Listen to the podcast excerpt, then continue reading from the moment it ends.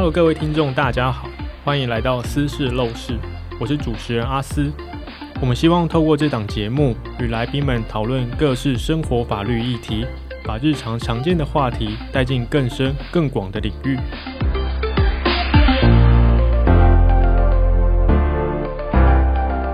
台语俗谚有一句话是“千金买厝，万金买厝边”，难道只能搬家吗？那么，我们就先介绍今天的来宾。林玉郎法官，Hello，我是台北地院林玉郎，还有我们苏昭荣法官，Hello，大家好，我是桃园地院苏昭荣。一开始我就想问两位法官，就是到底在法院哪一些邻居间的纠纷非常容易上法院？你们在法院上面已经看到不计其数、不厌其烦的呢？呃，我们常见的这些邻里纠纷啊，像比如说大家住这个大楼啊、公寓啊，就很有感，就是比如说会有听到邻居的呃楼上楼下的走跳的声音啊，或者是说一直不停的弹钢琴啊，或者是有小朋友的吵闹啊，那甚至是说还有更夸张，可能就是他们家的电话一直。一直响，然后都没有人接，然后那个全世界都在 call 这位屋主，赶快来接电话，也有这种。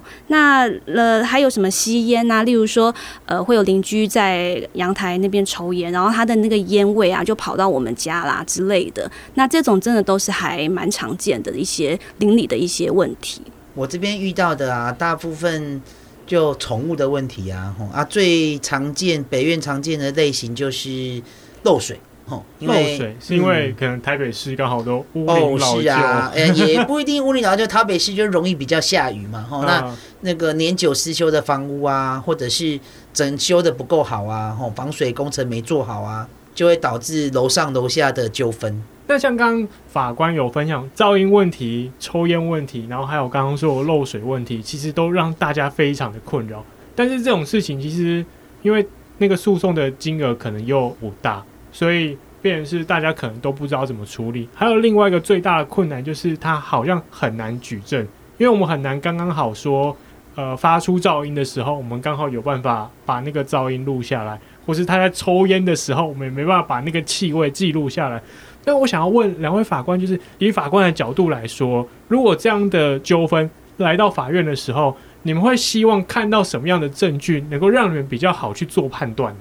打官司啊，吼。我们业界有一句话，吼，叫“举证之所在，败诉之所在”。吼，所以打官司不是只有说，哎，法官为什么我讲的话你都不相信我？哦，因为法官相信的是证据啊。哦，那举证方面呢，不外证人跟证物啊。哦，那像刚刚讲噪音，噪音就可以利用录音录影这个方式来举证。可是抽烟呢，恐怕就没有办法用录音的方式处理啊，除非你可以拍到他，啊、你正在拍他，然后他看到你你在拍他抽烟的，对，他就圈圈叉叉的，对不对？哈，所以还有一个方法是证人啊，哈，我想邻居在阳台抽烟，他影响的不是只有你嘛，哈，其他的左邻右舍也一定都是受害人啊。那漏水的部分呢？吼，漏水的举证，那就可以用拍照的方式啊，吼，说我这边有漏水，吼，那可以用旅看的方式，吼，就是请那个楼上的一起来看，说，哎，阿公到老干呢，啊，最终对定一下底落，对不？吼，或者先共同委托水电师傅，吼，来抓漏看看到底是不是楼上的水，吼，甚至有可能是公共管线的水的话，那就不是楼上应该负责的啊。那如果双方还是没办法和平相处的话，哈，那最后只好到法院来。那法官会透过选任那个公立有公信力的鉴定机关，哈，来做鉴定。那就会把漏水的原因还有修复的方法，哦，都处理好啊。不过专业一分钱一分货嘛，哈，要送鉴定，当然费用就是另外一个要考虑的因素。可是真的鉴定很花钱呢。是啊，嗯，如果我们在前面先不要进诉讼的时候，我们应该想方法解决它，对不对？对对，例如说，透过管委会这边看可不可以请管委会这边的总干事啊，然后去跟邻居讲一下，说，哎，是不是先不要这么吵啊，或者是说用比较和善的、委婉的方式提醒邻居说：“哎，是不是深夜啊？那大家十点以后不要大声喧哗啊之类的，这样子。”大家互相一下。对啊，因为总不希望说隔壁邻居，然后以后大家坐个电梯都要怒目相视，这样子好像也不太好。所以进到法院其实就是最后一步了。然后刚刚法官有说，像是噪音的问题啊，嗯、就是我们要用录音的方式来收证嘛？那有没有必要我们再去买一个分贝计，然后录影的时候是不是把分贝计的音量拍进去？这样对法官来说会不会更好判断有没有噪音？是的，那个噪音这种东西一定要有数值来做证据，要超过六十分贝、九十分贝啊。吼，如果一个声音，你只有录这个声音，那不见得就是来源没办法确认嘛，吼，所以大概要用录音录影的方式处理。然后录影我们遇过吼，很棒的举证的当事人吼，他就举了那个当天的报纸，哦，然后镜头就一直对着那个位置，然后就开始收音啊，就可以收到说啊，某年某月某日这个声音持续了多久。哦，那那个如果再有分贝计也显示说，哎，我就是这一天录录到这么大的分贝数。哦，从居家的角度听到的噪音就是这样。那另外一个就是，像是我们有噪音防治法跟烟害防治法，它虽然都只是就是会有行政法，就是会开你罚单，让你去缴罚款。那如果当事人有办法提出说，环保局有来连续开罚，它的噪音真的是已经持续了一段时间，像这样的。举证对法官来说会不会也是一个很好的辅助呢？哦，这非常有用哦，因为呃，我我觉得应该是看说，呃，像是为什么我们现在在讲这个什么噪音啊、吸烟的这些问题，但因为它基本上我们大家都强调说，每个民众都有居住安宁的这个权益嘛，那。这个是算是我们这个人格权的一环嘛？那大家都希望住居的舒服，住居的安宁。然后大家买一间房子，想要舒舒服服的，可是邻居这么差，那只有我这间房子，呃，也不够开心啊！我总希望我跟邻里关系都要很好，我的这个安宁程度要受到保障。那如果是说，呃，像碰到噪音啊，或者说吸烟这些问题的话，那基本上我们都要要有一种就是客观上已经难以忍受的程度，我们再去处理它。这个。我觉得对法官来讲，这个会是一个比较良善的一个标准。这样，那你说噪音这些怎么举证啊，或者是说吸烟怎么举证的话，那可能是要分时间、分不同的时段，然后去做搜证。那你说要找证人的话，那可能呃，是不是他是呃都是连续做这些事情？比如说一直不停的在发生噪音，那也许他二十四小时不间断，那你可能白天也要也要去找个呃这个举证的这个机会，然后那个晚上也要。那就像刚刚玉郎说的，那你说诶、欸，有人拿报纸啊，那也有人就是开着电视，他可能关关静音嘛，就看诶、欸，那个新闻台不是都有播那个时间，对不对？那我就可以确定说啊，今天是某年某月某日，现在几点嘛？那你可能就是需要做一些记录，那有分贝机在边做佐证。不过我我看有些法院的这个判决，它里面也会提到说，诶，你买的这个分贝机，然后所使用的这个测量方法是不是符合我们这个标准啊？然后那个测量上会不会有误差？其实，在诉讼中是蛮容易被对方质疑这个问题。那所以法院在这一端也会做一点判断。所以大家如果是使用一些专业的器材的话，可能也要去确认一下那个器材是不是符合国家标准啊，或者说是有请专业的像呃环保局这边是不是曾经开发过，我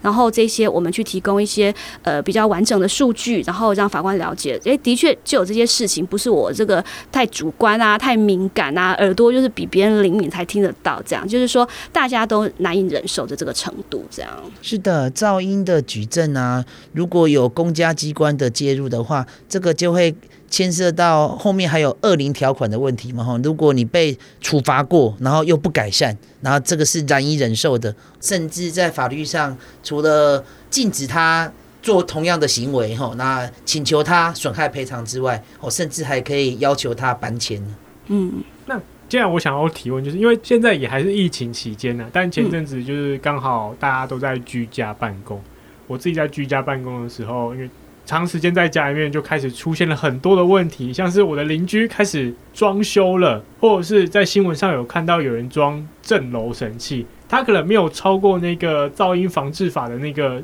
可能七十几分贝的的上限，可是它就是会让你很烦躁，然后很吵，然后或者是在旧公寓最常见就是大家把鞋柜放在公用的楼梯间，像这样的状况。法院是有办法去处理的吗？那法院又都是怎么样去处理这些事情呢？我们先从鞋柜讲起好了，好了哈。好，我们买一个房子啊，除了买到你室内的专有权之外，然后那还会有俗称的大公社跟小公社。对，那大公社就是指地下室啊，吼那个停车场啊，那那个顶楼那个阳台啊，吼，这个是大公社。那小公社就是指那个电梯、楼梯间。那鞋柜放在楼梯间呢，其实那个只是那个位置呢，是属于全体那个集合住宅的共有人所有，吼，所以当事人是不能够自己放在那边的。所以如果他放在那边有消防疑虑，当然就绝对会被处罚嘛，吼。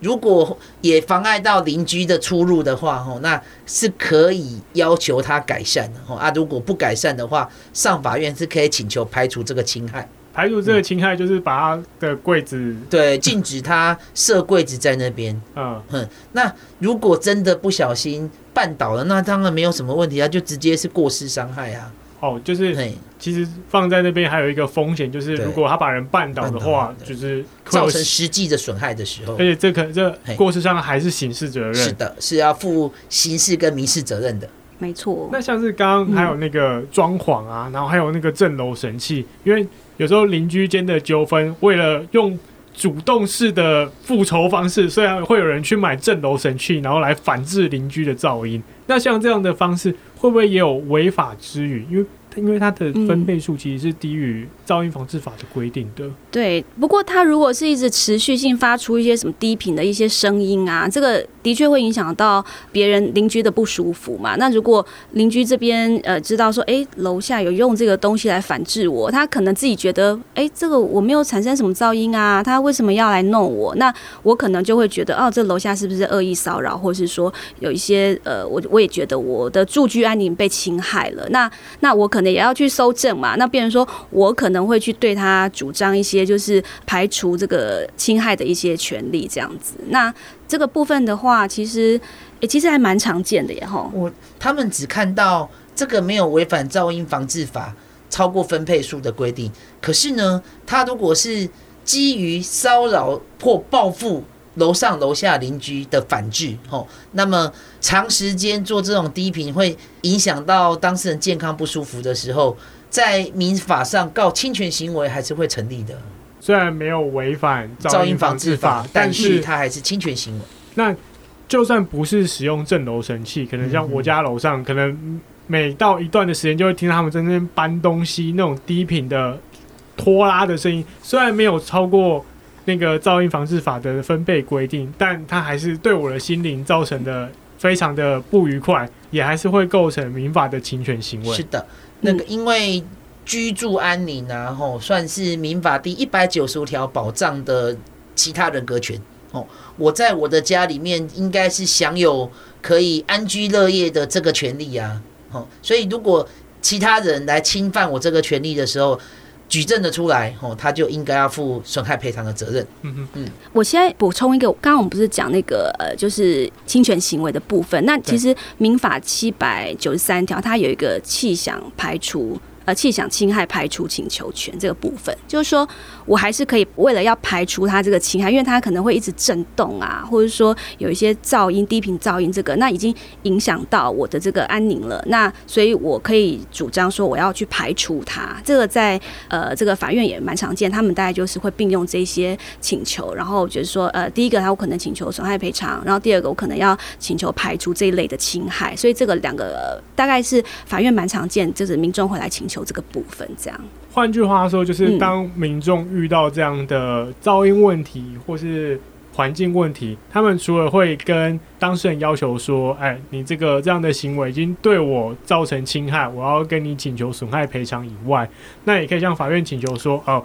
要排除，就是你们不可以再这样继续做了。对，你不但要赔我钱，而且你也不可以再继续这样做，来彻底解决这个问题。”对，那除此之外，就是刚刚我们都集中在讲噪音啊，跟那个环境的问题。那不知道法官有没有遇过，就是其他样态的邻里间的纠纷呢？嗯，我遇过，应该也是各位听众吼常常会遇到问题，就是顶楼加盖。哦，那个我们以前观念都认为说，买顶楼的人哦就可以当然的使用那个顶加嘛。吼，可是呢，这个概念其实是错的。公寓大厦管理条例通过之后呢，我们刚刚有提到顶楼是大公嘛，吼，它是属于全体共有人所有，吼，所以它应该是那个要有逃生的空间，吼，然后可以让所有的共有人，吼，都上去晒晒太阳啊，吼，那个种种盆栽啊，晒晒衣服啊，这都是合理的。那如果顶楼的住户，吼，把它做私人的使用，吼，那个甚至还有什么？隔几间套房啊，租给其他人的话，吼，那个其他共有人吼一样可以请求排除侵害，就拆屋还地。那也可以请求他做损害赔偿。我突然想到，你讲顶楼加盖啊，那我们以前有一个那个想法，会不会是说买顶楼的时候是特别贵啊？是啊，就是因为好像大家会有以前的观念，大家会有一个想法说，哎，我买了顶楼，好像就可以把顶楼一起当成自己的，对，会有这个想法，对不对？所以现在已经是不行了，现在不行。公寓大厦管理条例之后过了之后就不行了。是，所以在公寓大厦管理条例过了之前买的那些，它还是。这在诉讼上，当事人向来会主张说，这叫有默示的共管契约啊。吼，那个刚刚苏法官提到的很有道理，买房子哪里最贵？一楼最贵嘛，吼，因为一楼可以做店面使用。吼，那第二贵的是哪里？是顶楼，对，不是因为它有 view 啊，是因为我们惯例都认为说，那个好像它可以使用顶楼顶家的空间嘛，但是这个是错误的观念。嗯，啊，现在顶楼恐怕还是比倒数第二层楼贵，对不对？吼啊，那个是这应该就是纯粹是 view 的考量了，就是风景很好，然后那个很可以享受。最便宜的是哪一楼？二楼，对不对？错错错，四楼。为什么？那个数字不吉利。对对。哎，四是我幸运数字，哎。对啊，再来就是二楼，没错的，因为二楼太低。可是很多老人家都一定要买一楼、二楼。我有听说，我有听说是说，就是所有那个呃积水的管线末端是在二楼，所以人家一楼是不同的管道。对对，所以有人会说不要买二楼，我不知道这个说法是不是正确啦？可能要看现在的那个建筑工法是不是还是这样子的设计。是啊，高楼层就比低楼层贵啊。嗯，这这一定，这一定。对，说就是高楼层跟管线，这就让我想到。我以前念书的，就我以前住的宿舍，就遇过一个很可怕的状况。嗯，因为我们那时候是住一楼，嗯，然后不知道为什么，好像是楼上有人在做装潢的时候，把没用完的水泥直接往马桶里面倒，然后变成是有一天，就是我们呃一楼的马桶开始冒出大量的泡泡，是什么颜色的泡泡？呃，那时候还是白色的，所以我们然后有清洁剂的香味，所以我们就想说，那应该没什么吧。然后直到有一天，它开始冒出不是透明的水，而是黄色的水之后，我们才发现哇，事情大条，而且那时候是完全止不住的。我们还在我们的房间门口堆沙包，然后是后来一查才发现说，原来有人把就是水泥倒进去，但是查不出来是哪一户。那最后怎么解决它？最后变成是因为我们是出租的，所以变成是房东自己想办法把这件事情解决掉。哦，对我来说是一个非常可怕的经验。这太可怕了！你，你遇到的好房东哦，嗯、因为房东负有交付那个合于使用的租赁物给租户的义务嘛，吼，所以那个什么房子的管线坏啊、热水器坏的啊、水管不通啊，确实都是要叫房东太太来修，而不是我们自己出钱修。嗯，啊，那个举证的部分呢？就一定是那个装潢的那一户弄的啊，因为向来都没事嘛。啊，你装潢之后，我们家马桶就塞住了。那既然鉴定出来是水泥塞住，或者是那个抓漏的水电师傅来抓到是说水泥塞住了，那就一定是装潢的人呐、啊。告他，我想这个因果关系应该是推得出来的。不过幸好解决了啦，嗯、听起来是是算蛮短的时间内就就解决了，太太惨了。不过味道倒是留了蛮久的。哦天哪！那刚刚我们提了很多，就是用诉讼的方式来解决问题，但是因为我我自己会认为说，这些纠纷其实都不是很。大的事情就只是鞋柜占用公共区域，或是有人抽烟噪音，虽然不堪其扰，但造成的损害可能都没有到真的很大。那进到法院可能就有点劳民伤财。那不知道两位法官有没有就是会建议民众，如果遇到这样的事情的时候，除了透过诉讼以外，有没有其他你们认为更好的解决方式？那第一志愿呢，就是好言相劝嘛，我们可以透过和颜月色的请邻居吼改善他这个状况哦。那第二志愿呢，确实就是向管委会反映，然后由管委会来做这个规约的处理哦。那第三志愿如果草原相劝也没用哦，那管委会处理也也没办法，那就只好报警了吼。那由警察来跟当事人讲说，那个鞋柜放着可能会导致人家绊倒，那有过失伤害的可能性，有刑事责任跟民事责任呐。哦，这个三种大家都走完了吼，那邻居还是不愿意改善，那就不能怪大家。那个如果忍无可忍哦，就无需再忍，就只好法院见了嘛。那我们进到法院之后，应该还是会有一个和缓的处理方法吧？调解才会再进到诉讼。好，所以都是走完这三个方式之后，真的进到法院，其实也不会直接说那就来诉讼，还是会先安排一个调解的程序，让大家有机会坐下来好好谈，然后由法院来作为一个公证人来。替你们排解这样的问题。谢谢主持人哦。那个调解制度哦，现在是司法界希望可以在诉讼外协助民众解决纷争的一个管道了哦。因为它既不用收费哦，那而且呢会有专业、客观、公正的调解委员哦，甚至还有后面的司法事务官跟法官可以来协助大家好好的坐下来谈，一起想出集思广益，想出一个。双赢或或虽然不满意，但是勉强可以接受，可以解决目前问题的这个答案。而且通常啊，就是我们进到诉讼之后，那些呃要举证啊，可能会用到像是呃鉴定啊。那鉴定的话，费用一定很高。那如果可以在就诉讼之前，大家先用调解的方式处理。那例如说，可能我们邻居都因为可能前面因为那些事情在吵架，所以已经互不相见。可是，一起来到法院，大家可能会觉得说啊，法院啊不好看呐。那没关系啦，那我们愿意坐下来好好谈。那也许说有一方他可能已经先去做修缮了，那他也当场也提了出来说，哎，我这修缮啊，预估可能是多少钱？他提出一个呃估价单啊，或者说房子受损的一些照片啊，或者说啊，我我真的是因为你的噪音啊，或者你的吸烟造成我的健康的这个疑虑受损啊，我可能也有诊断书之类。那我可能在调解现场，我就可以带一些资料过去跟对方好好谈。那对方如果愿意来的话，我觉得通常有来有机会，没来没机会。那我会比较建议说，如果大家遇到这样子的纠纷，不管你是原告或是被告，我们就是都去调解现场。然后调解现场会，当然就是说，真的我们委员真的都很专业，而且都受过基本的这个调解的这个训练啊。然后而且也很会为当事人解决一些呃这些常见的纠纷。然后大家可以在那个现场里面，就是好好的讲一讲。那也许说，哎，不是最满意的答案，那也许就是是可以接受的这个金额啊，或者说，呃，有什么样子的赔偿或是一些的做法，大家可以做一些调整，这样。因为毕竟你要调解成功的前提，就是两方都愿意才有办法调解成功。对。所以如果大家都同意这个方案的话，嗯，其实最后的执行率可能也会比较高一点点。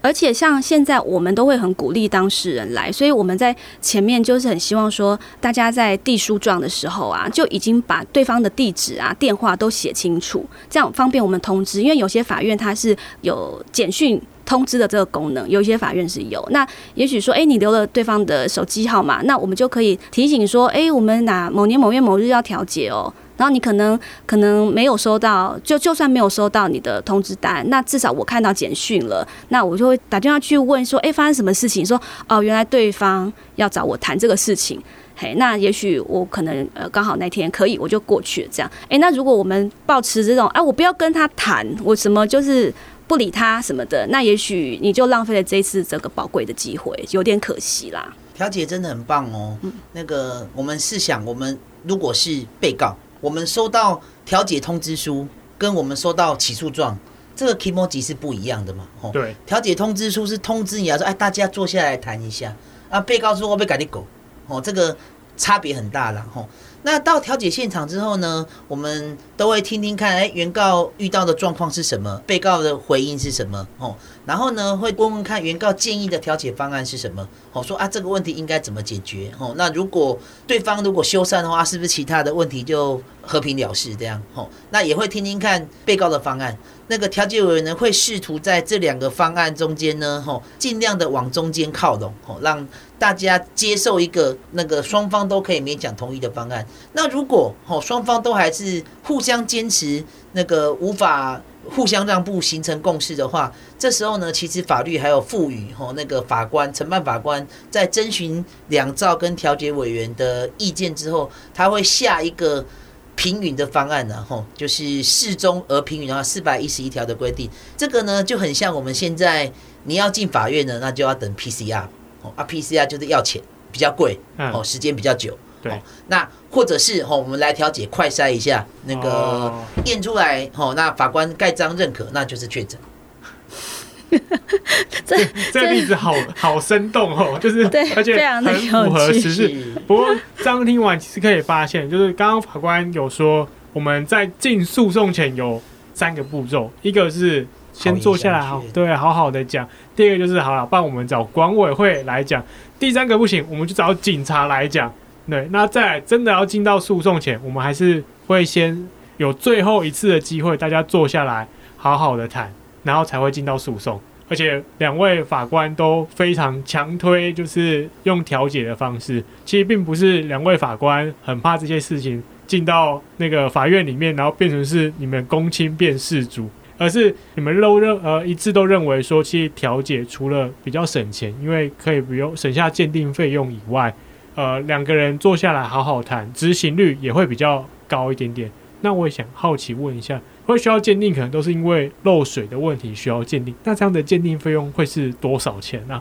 这很可怕哦，一分钱一分货嘛。吼，如果呢，我们只是找一般双方合意的抓漏师傅来抓，哎，这个也可以，在民事诉讼法这叫证据契约嘛。吼，我们合意选任一个我们两个都同意的鉴定人来。哦啊，虽然他可能不具有。那个国家认证的标准，可是呢，我们双方都信任他，俩捞的腮胡来哈啊，他鉴定完，我们都同意，这样也 OK，那这个费用就不高。可是呢，如果是要请到土木技师工会啊，吼那个结构技师工会啊，那防漏协会啊，因为他们具有他们的专业嘛，吼，所以享受专业的同时，吼，我们也就必须负担他们高额的鉴定费用，吼。那一般遇到的行情价，然后二三十万跑不掉。大家还没有开始修之前，我光只是要确认问题，然后法院也要知道说到底是谁搞的鬼，然后找到土木技师工会来，那就是二十万、三十万起跳。嗯，所以有时候修漏水不需要这么高的费用。我曾经就有承办过一个案件啊，鉴定完之后呢，修复费用是五十四万。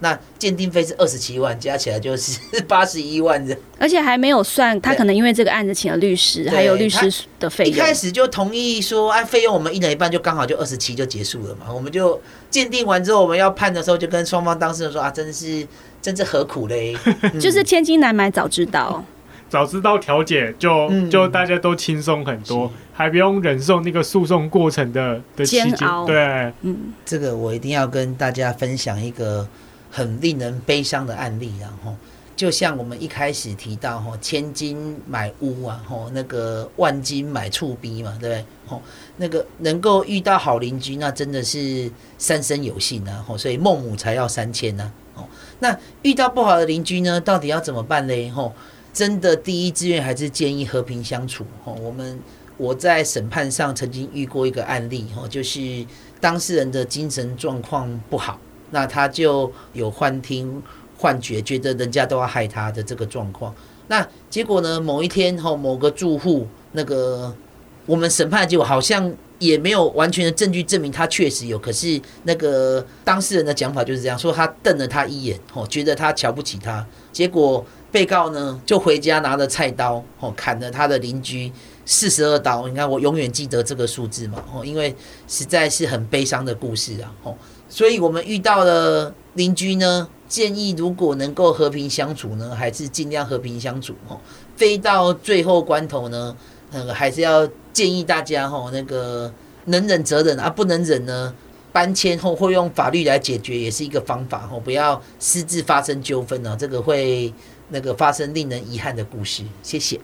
那刚刚我们讲完调解，就是假设像刚刚都说，如果进到诉讼的话，我们拿到了一个胜诉判决，可是如果邻居还是不愿意配合的话，那该怎么办？有没有什么方法可以让这些恶邻居能够好好的旅行，或者是好好可以让我享受安居乐业的生活呢？我们有办法强制他搬走吗？或者是我自己搬走，可是我搬家的费用，或是我重新买房的这些费用，我可以向那个恶邻居请求损害赔偿呢？这就看我们诉讼的类型嘛。吼，我们如果诉讼类型是排除侵害的话，吼，在法律上这个东西叫做让他为一定的行为，吼，或禁止他为一定的行为。譬如说，我们要让他把鞋柜搬走嘛，吼，或者是要请他把顶加拆除嘛，吼，或者是。禁止他继续在阳台抽烟呐，吼，那这个行为跟不行为的部分呢，吼，如果对方不肯履行，哦，就可以来法院拿着确定判决来法院申请强制执行。那由法院的执行处先发自动履行命令，如果他一定期间内没有履行，吼，那就会处代金，就是罚那个没有改善就罚钱，吼，一次三万，两次六，可以连续处罚嘛，三万、三万、三万、三万，你人生有几个三万可以罚嘛？那如果再不行呢？甚至还有具体管收的状况，就是可以透过法院的强制力，吼，问他为什么不履行。哦，那如果是侵权行为的损害赔偿，吼，就譬如说那个造成你的居住安宁的损害啊，吼，那刚刚阿斯提到，吼，那个搬家，吼的费用，或者是房屋价值减损的费用，哦，那如果不付的话，那就可以。申请查封他的房子啊，拍卖他的房子，然后来抵偿。哎、欸，可是前提是我这些要胜诉，对不对？我就会觉得举证好难哦。举证之所在，败诉之所在。我们第一轮讨论的问题就是举证啊，嗯、哦，所以就是真的太难了。录影、证人，嗯，鉴定、履勘，对，然后还有损害的发生也要证明是他造成的。那像刚刚那个法官有说，那个损害赔偿啊，就是可能像像我受不了，我要搬家的话。那这些产生的费用，其实我是可以，就是透过法院的胜诉判决，然后请邻居来负担。但有没有办法说，就是好，这个房子是我们家主错，我不愿意搬啊，我不想搬，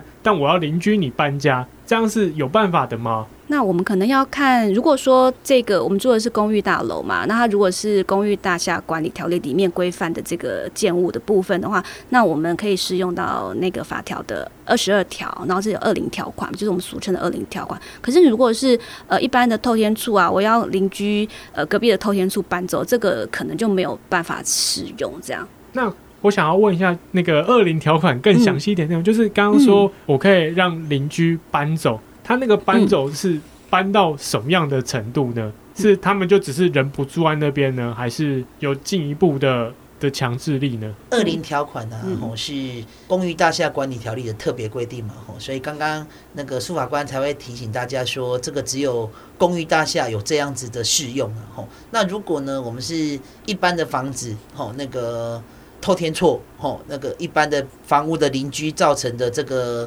恶臭，我们举例，像高雄呢，不是有一间都一直堆东西啊，然后那个奇妙妙屋，对，然后那个垃圾的水就一直流出来啊，然后那导致房价下跌啊，那个只能告房屋贬损的损害赔偿的。嗯，那如果呢，我们希望他搬在这样子的联动透天的个案里面，就没办法使用哦。那如果是住集合式住宅的话，哦，那就有可能可以适用二零条款，哦，那二零条款呢，它就是规范在公寓大厦管理条例的第二十二条，哦，那它有它的构成要件，构成要件就是成立的要件跟它的法律效果嘛，吼，那其实是非常严格哦。首先呢，它有法定的事由，吼，要构成二零条款的法定事由，第一个是那个积欠管理费，那第二个是它有违法的行为。吼，违法行为就包含了噪音啊、烟害啊，吼，然后堆东西呀，吼，那程序上呢，必须要经过管委会，吼，先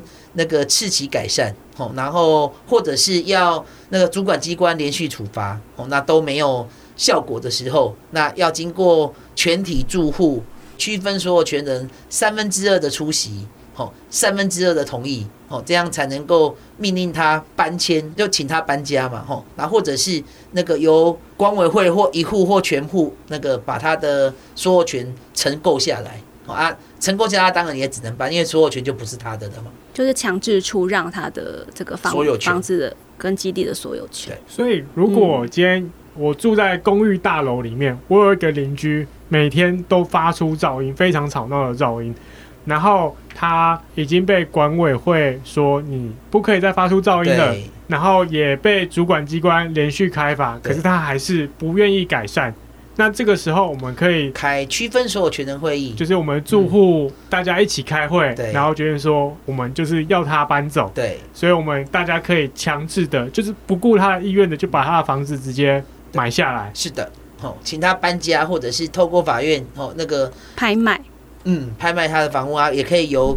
住户来承购。这个拍卖是指说，直接透过法院的强制执行处来拍卖，直接把他的房就对就直接把他房子变成法拍屋这样子。是的，就是他就是如果说你取得这个胜诉判决的话，然后那个你判决的内容可能就会提到说，他必须出让这个房屋。那出让的意思就是说，他一定得卖掉的意思。那如果他自己不卖的话，那管委会这边是有权利，就是去拍卖他的这个房子。那这个二零条款听起来效力非常非常的强大，嗯，因为它是可以不顾当事人的意愿，就直接把他房子卖掉。是的，所以它使用上是非常的困难，就是要经过层层关卡。那我举呃我看过的实际的例子，大概就是真的很夸张。比如说这个邻居他可能就。疯狂的破坏社区里面的公物，例如说在呃门窗喷漆呀，或者是说他可能就是砸毁这个公共的一些一些设施啊。那呃我还看过他可能就是不只有这些行为，他可能就是在防疫期间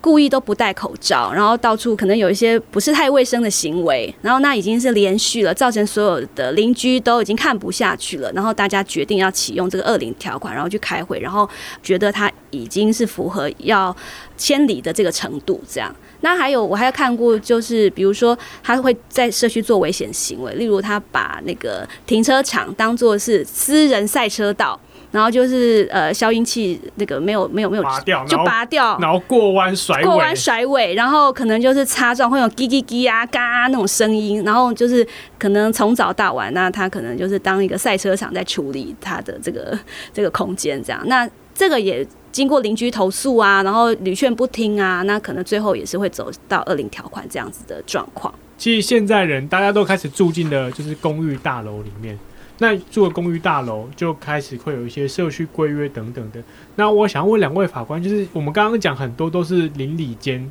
那种乡里间的纠纷，那到了公寓大厦里面，纠纷的样态或是他们比较容易吵架的项目，有没有变得比较不一样的呢？公寓大厦会遇到。吵架大概会讲到宠物条款嘛，吼，那个有的公寓大概会禁止那个养宠物，吼，那完全禁止养宠物应该是违反人权的啦，吼，这个宠物已经是我们的毛小孩，是我们家人的一部分了，它不是物啊，它是我们的小孩，哦，但是呢，如果那个我们毛小孩发出的，它如果声音吵到人家，那当然就是我们的不对嘛，吼，所以那个禁止他养宠物呢，就只能禁止到养大型犬。哦，那个如果是小型犬的部分，应该是 OK 的，或者是他禁止养大型犬的，我们还可以，哎、我们的大型犬那个我们有做好保护措施啊，吼，譬如说不会发出噪音啊，吼，或没有攻击性啊，吼，如果那个有攻击性的话，当然自然就是不行嘛，吼，那以及呢，公寓大厦管理条例常常会出现一个案例，就是像刚刚提到的停车场的纠纷啊，吼，如果你们各位听众家呢是机械式的那个停车格，那纠纷还比较小，如果是平面式的停车位，哦，就会造成有人会超出那个格子啊，然后就会有人说，哎，那个在格子那边挡板啊，甚至还有看过那个网络案例是那个设那个铁钉，有没有？就那个你超过就会刺破或刮到啊，哦，这个行为都已经很可怕，这都会有那个。刑事责任的问题啊，嗯，我还想到就是说，像我们现在时代在进步嘛，然后现在大家会买电动车啊，那电动车，那我们可能就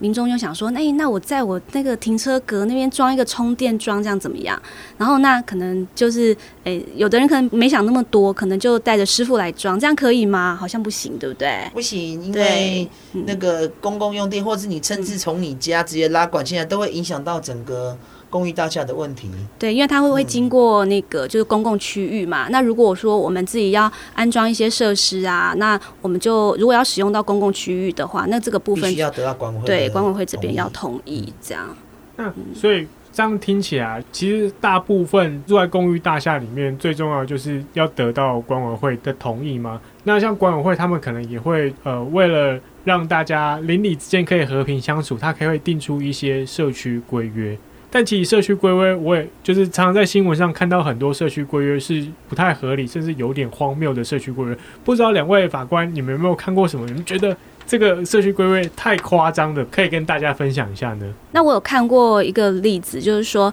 在防疫期间嘛，那可能就是有一些公司行号，他可能就在这个社区里面，他有买下好几间的套房，或者说呃小型的那个房子，然后他提供给他的员工当那个出差啊，或者说呃就是住宿使用这样。哎，那就刚好遇到这种防疫期间的问题，那可能就有人呃入境回来，那可能需要隔离嘛，他们就提供给他们自己的员。工做这个隔离的处所，这样那可能呃就引发了其他的住户的不满，会觉得说，哎，那你这样是不是把我们这边当成防疫旅馆在用啊？就是变相的防疫旅馆，所以可能就发生一些纠纷，这样那可能他们就在住户规约上面就可能制定了一些比较禁止的一些事项，例如说他可能希望承租客然后要出示良民证，或者说他们要具备什么样子的身体健康的资格，然后才能来住。这个社区这样，那就是会变相的，就是要求他们做一些过多的一些限制，这样子。租户规约其实是可以挑战的啦。嗯，那个住户规就是指我们住在这一栋的住户呢，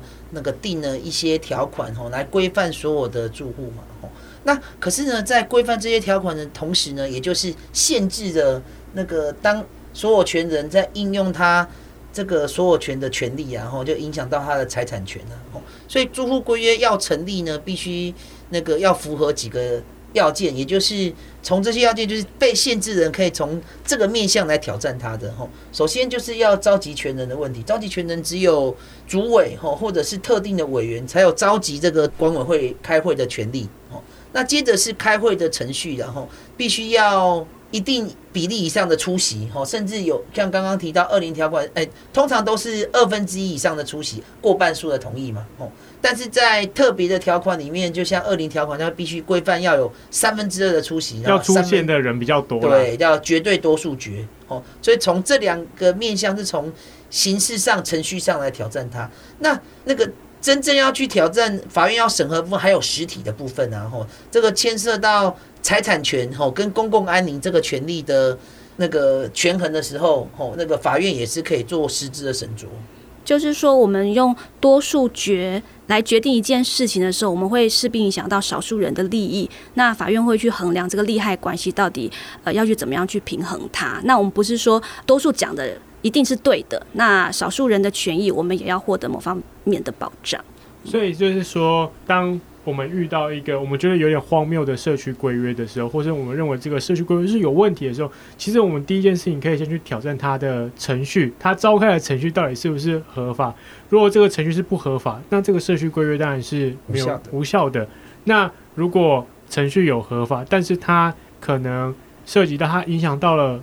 它通通过多数暴力的方式牺牲了少数人的权益的时候，这时候法院其实也会审酌这个部分，然后。可能宣告这个社区规约这个部分是无效的。那不知道法官有没有办法，就是跟我们分享一下，就是像是呃法院有宣告社区规约无效的例子，到底是什么样的社区规约被宣告了无效？嗯、例如就是我刚刚有提到的那个禁止养宠物啊，啊，他就不区分所有的状况，说哎，我们这栋社区哈就不准养宠物。那请问鱼是不是宠物啊？吼，兔子是不是宠物？吼。鸟是不是宠物？哦，都是啊，所以我们只能说进到诉讼之后呢，法院就会权衡嘛。吼，那个如果它并没有影响到大家那个安宁跟安全的话，吼，我们就会宣告那个这样子禁止养宠物的规约是无效的。那以及刚刚有提到，譬如说车位不可以堆杂物啊，这是应该的嘛。吼，那个车位就应该做车位使用啊。吼，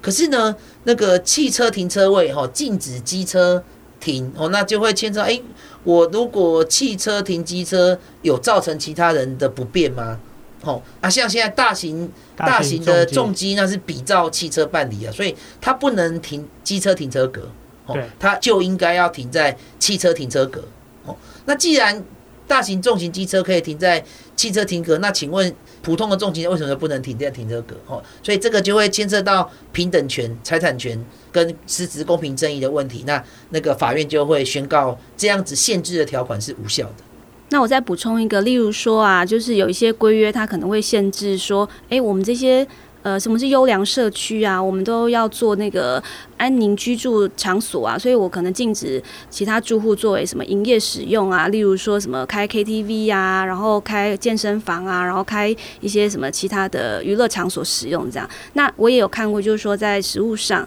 认为这样子的规约是不甚合理的，所以有去做一些呃撤销这样子。我刚刚没有看到这样子案例嘛，嗯、就是招荣法官提到的那个要提出良民证哦，才可以出入哦或那个进驻，这显然就铁定无效啊。对啊，嗯、这这非常的夸张。对，对那因为我前阵子刚好看到一个新闻，也是跟社区规约有一点点关系，就是有一位就是外送员，然后他在送餐的时候就停在那个大楼的门口。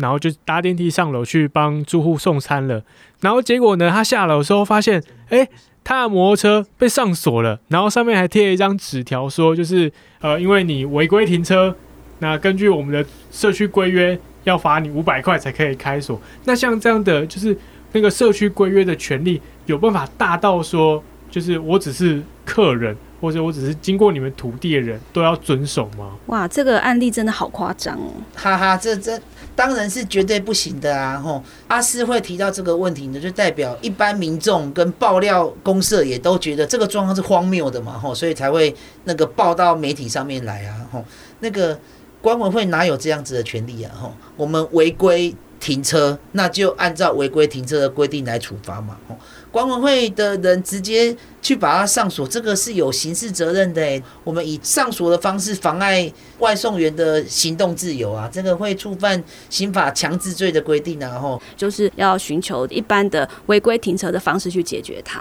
我们今天其实讲了很多，就是邻里之间的纠纷。那不知道法官就是。你们的那个审判经验里面有没有遇过说原本是邻里之间的吵架，但是最后大家是笑着离开法院收场的状况呢？有诶、这就是调解的功能嘛，吼，漏水纠纷呢，那个双方互相争吵之后呢，哦，那透过委员的建议，就说啊。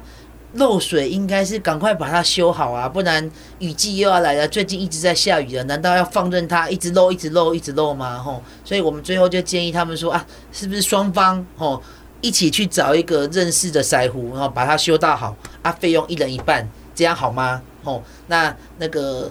年轻人虽然不肯接受了吼，可是那个老人家他们都做厝边那么久了啊，漏水是大家都不乐见的啊，吼，所以最后就接受了这个方案，吼，那由。那个双方的家长，吼，那个劝动了那个下一代，吼，那个各自付一半的费用，然后和平收场。好，节目到最后，就是从两位法官的经验分享中，其实我们可以看到一个重点，就是，呃，其实这种邻里间的纠纷，最重要的就是双方要愿意坐下来好好的谈。那不管是在你们的住家里面谈，或是到法院里面谈，哦，只要有对话，就有修复的可能。就有可以好好解决的问题的机会，但如果真的对方不愿意好好的跟你沟通对话的话，那记得法官说的收证非常重要，举证之所在，败诉之所在。所以其实进到法院前也要好好的去收集这些证据。那非常感谢大家今天的收听，如果喜欢我们的节目，别忘记按下订阅，避免错过之后精彩的节目哦。谢谢大家，谢谢大家，谢谢大家。